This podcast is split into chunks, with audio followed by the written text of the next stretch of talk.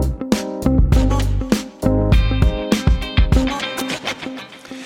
Dans cette émission sur l'accessibilité, j'ai choisi de vous parler pour cette playlist du nouveau livre de Julien Bobroff, La quantique autrement. Et oui, car quand il s'agit de physique quantique, nous sommes tous plus ou moins frappés de handicap. Bien sûr, c'est une image, mais il faut dire que les concepts de cette physique, pas comme les autres, ne sont pas simples à comprendre ni à s'approprier.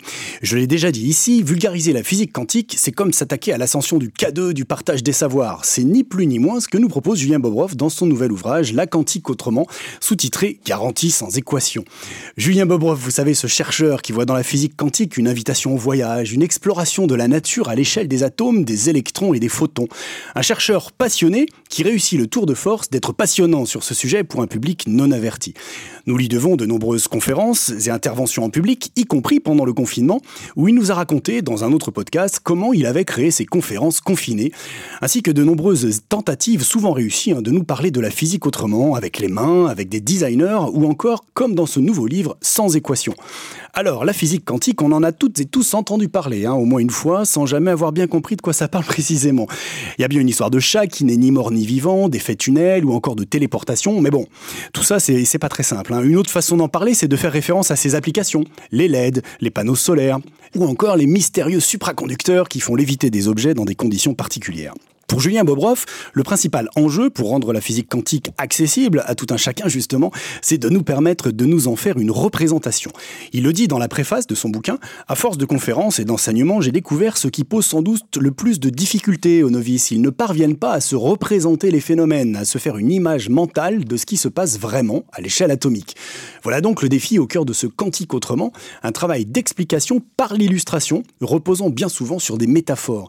Euh, sans rentrer dans un débat philosophique, sur les relations entre connaissance et représentation mentale, il faut souligner ici que Julien Bobroff poursuit cette hypothèse de travail depuis plusieurs années déjà, notamment depuis ses premières collaborations avec des designers pour tenter de donner des formes visuelles aux notions de la physique quantique.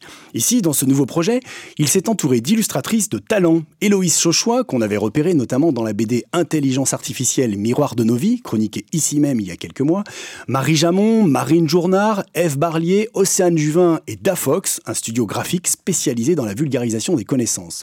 Chacune de ces illustratrices a pris en charge un ou plusieurs chapitres. Elles ont toutes déployé les trésors de créativité pour donner à voir les phénomènes quantiques.